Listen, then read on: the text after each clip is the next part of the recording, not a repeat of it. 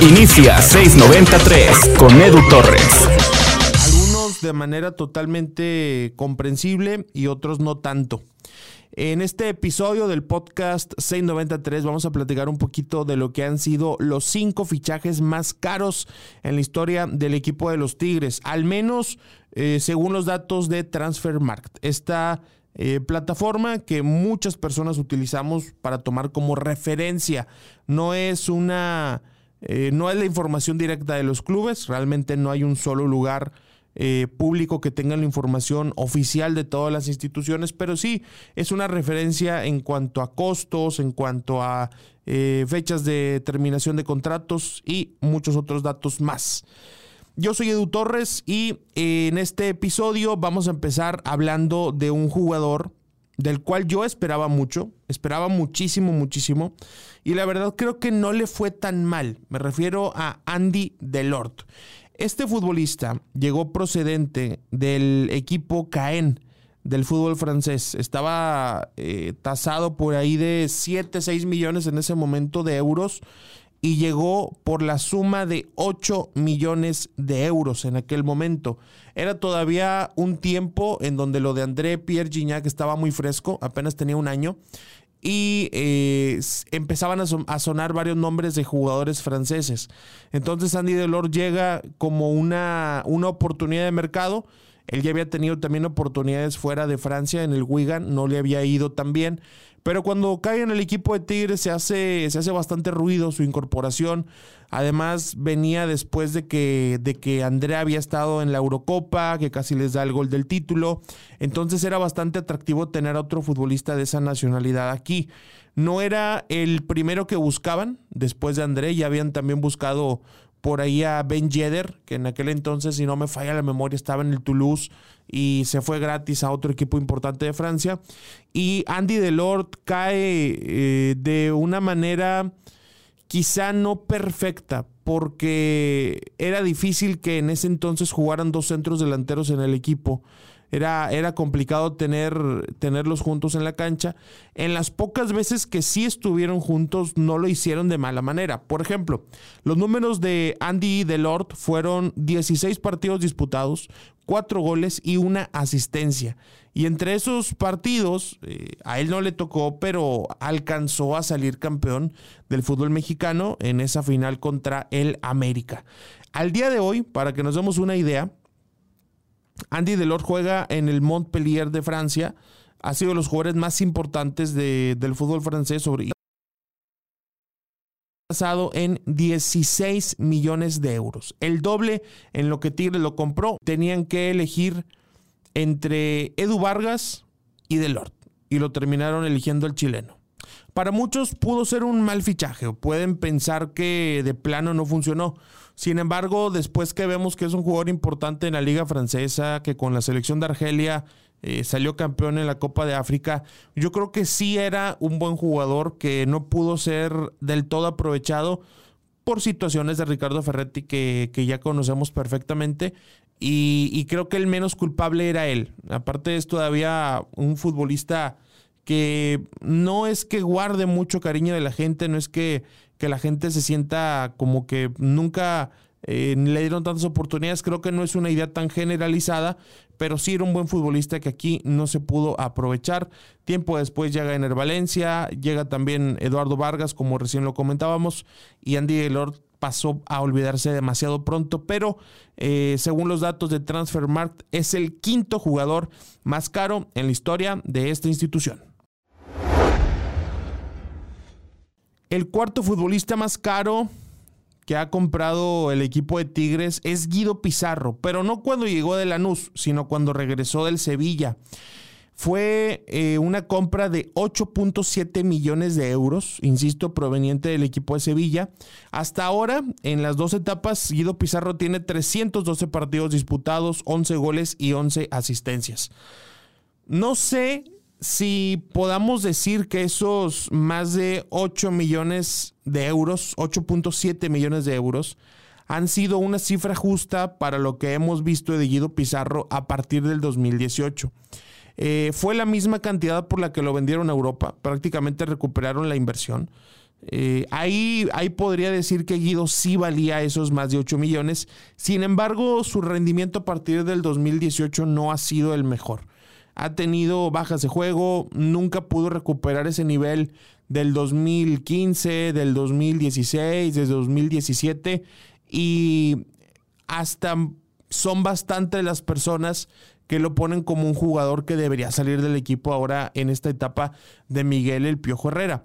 Es extraño en el fútbol mexicano en general encontrarse casos de contenciones que tengan ese valor.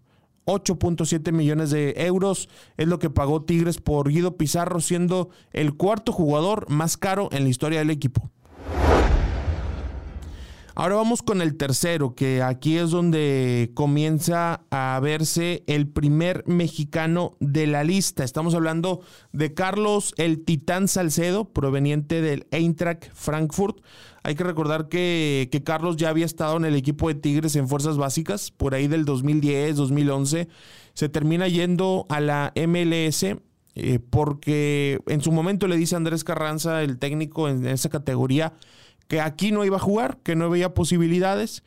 Y tiempo después en una entrevista Salcedo dice algo como, imagínate, yo era de la generación de Espiricueta y cómo le fue a él. Así que creo que fue la mejor decisión para Carlos salir de, de Tigres en aquel momento en una etapa formativa. Él estuvo en Chivas, estuvo en la Fiorentina, estuvo en el Eintracht y de ahí es donde lo compra Tigres en la cantidad de 8.8 millones de euros. 8.8 millones de euros. Hay que recordar que Salcedo llega justo después de que se retira Juninho, era el relevo natural, por decirlo de alguna manera, aunque Junior no había costado tanto, Junior no, no llegó de Corea con un... Eh, siendo una venta tan grande, pero sí había generado un impacto bastante positivo e histórico en la defensa de Tigres, así que no podían escatimar para, para contratar al, al, relevo. Hasta ahora, de parte de Salcedo, han sido 85 partidos y 4 goles. Evidentemente, los goles no es lo más importante para un defensa central, es nada más el dato. Pero Salcedo creo que es un jugador que de pronto sí demuestra ser un futbolista de 8.8 millones de euros y en otras ocasiones, sobre todo a mitad del tiempo que lleva aquí, parecía que, que, no lo valía, parecía que no que se había sobrepagado para, para, su contratación. Si lo vemos desde un punto de vista general, pues ha, ha estado en la Copa del Mundo, ha estado en Europa, continúa como seleccionado nacional Así que tal vez era una muy, era una contratación justa en, en, cuanto a lo que se pagó por él, pero su rendimiento tardó en aparecer. Y además, Salcedo tiene ese factor que no, no tenemos toda la seguridad de, de, qué va a pasar con él, de cómo va a estar su estado de ánimo, de si va a jugar bien, de si va a jugar mal. Pero es un futbolista que ha ido ganándose la confianza del público, se ganó también la confianza de, Ricardo Ferretti en su momento. En el tercer lugar de esta lista, en el tercer lugar de los cinco jugadores más caros en la historia de Tigres, nos encontramos a otro mexicano, a Jürgen Damm. Él llegó proveniente de Pachuca en el 2015 por 8.85 millones de euros. Como lo escuchas bien, 8.85 millones de euros. En el equipo de Tigres, durante estos cinco años que estuvo, jugó 171 partidos, anotó 13 goles y dio 23 asistencias. La verdad que no podemos decir que, que cumplió con la expectativa según el precio que se pagó. Hay que recordar que en aquel momento era de los jugadores más rápidos del mundo, al menos en estadísticas, por ahí competía con Gareth Bale, con Tío Walcott, pero en calidad y en cuanto a, productividad, parece que nunca, que nunca pudo, pudo rendir según lo que se esperaba de él. En aquel entonces, eh, Pachuca tenía a talentos destacados. Estaba, por ejemplo, Dieter Villalpando, que también estuvo en el equipo de Tigres, aunque él estuvo prestado. Rodolfo Pizarro, Eric Gutiérrez, estaba también eh, Irving Lozano. Un poco, un poco atrás le tocó, por supuesto, a Héctor Herrera. Y Dam fue de esa clase de jugadores que salieron bastante, bastante bien vendidos del equipo de, de Pachuca. Es más, a Pachuca Dam le costó tan poco que en lugar de comprarlo solo a él, mejor compraron a todo el equipo de estudiantes tecos. Así de, de barato le salió Dam al equipo de Pachuca y evidentemente recuperaron la inversión. Eh, yo creo que en estas situaciones a veces los menos culpables son los futbolistas cuando no rinden y voy a explicar por qué. Yo sé que el rendimiento tiene mucho que ver con ellos, pero la expectativa que se crea cuando pagan precios tan altos le da una responsabilidad al jugador que a veces pues ni siquiera estaba listo para asumirla y así le toca porque así está el mercado. Eh, sabemos perfectamente que los jugadores mexicanos son cada vez más costosos. Si hoy tú tienes la necesidad de comprar un centro delantero y vas y le preguntas al América por Henry Martin, probablemente te lo vendan más caro que el goleador de la liga colombiana, que el goleador de la liga argentina, porque así está, así está el mercado y, y ahora que continúa la reducción de extranjeros, es un tema que, que, todavía se va encareciendo todavía más. Dam es el segundo jugador mexicano de la lista, y el otro fue Carlos Salcedo, y además es el jugador que eh, es el segundo jugador más costoso de esta lista. Eh, ¿Tú crees, tú que estás escuchando este episodio del podcast 693, crees que realmente rindió según lo que se pagó por él? 8.85 millones de euros. Yo para ser muy sincero creo que no. Probablemente él también lo piense. Él sabe que se esforzó mucho, sabe que dio todo de sí, sabe que cada que se le requirió ahí estuvo, pero nunca fue ese futbolista eh, de primera línea, importantísimo, líder de asistencias, que te metiera 5 o 6 goles por temporada y terminó, terminó siendo un relevo, un relevo muy, muy caro. Llegamos al jugador más caro que ha pagado Tigres. Lo compró en el 2020, justo antes del inicio de una pandemia mundial aunque ya tenían el acuerdo desde verano del 2019 con el Internacional de Porto Alegre, pagaron 9 millones de euros por Nicolás El Diente López, este atacante uruguayo con experiencia en el fútbol europeo, con experiencia en Copa Libertadores, experiencia también en un Mundial Sub-20 en donde fue balón de plata, solo por detrás de, de Paul Pogba. Y la verdad que podríamos decir que ha rendido, en 32 partidos ha dado 12 goles y 3 asistencias. Un jugador muy importante. Al principio era un revulsivo extraordinario y con el paso del tiempo nos dimos cuenta que capacidades necesarias para ser titular. Es un futbolista que llega a Tigres con la idea de poder ir a selección uruguaya por primera vez en su carrera. Él nunca ha sido convocado a la selección mayor y la verdad que probablemente con un poquito más de regularidad, probablemente con más partidos de titular, hubiera logrado estar. Por ejemplo, del fútbol mexicano, el, el maestro Tavares ha convocado a Fernando Gorriarán, ha convocado a Jonathan Rodríguez. Sí es una liga que, que, considere para sus convocatorias, pero Nico López todavía no ha sido ese caso de éxito. Todavía no ha sido ese, ese futbolista que logre ir a eliminatorias o a partidos amistosos o incluso a la Copa América. 9 millones de euros por un jugador que durante un buen tiempo eh, ha sufrido, por decirlo de alguna manera, injusticias, como entrenar de titular y de último momento o que en partidos eh, difíciles lo metan como única solución, resuelve y después no, no le respetan la titularidad. Eh, es un jugador que sí vale lo que costó. Eh, si bien es cierto, no, no llegó directo de la Roma o no llegó en su mejor momento de jugando en el Internacional de Porto Alegre. Era un futbolista que, que, tiene nombre en el fútbol, en el fútbol sudamericano y que también llegó, llegó muy joven a Europa, prometía muchísimo.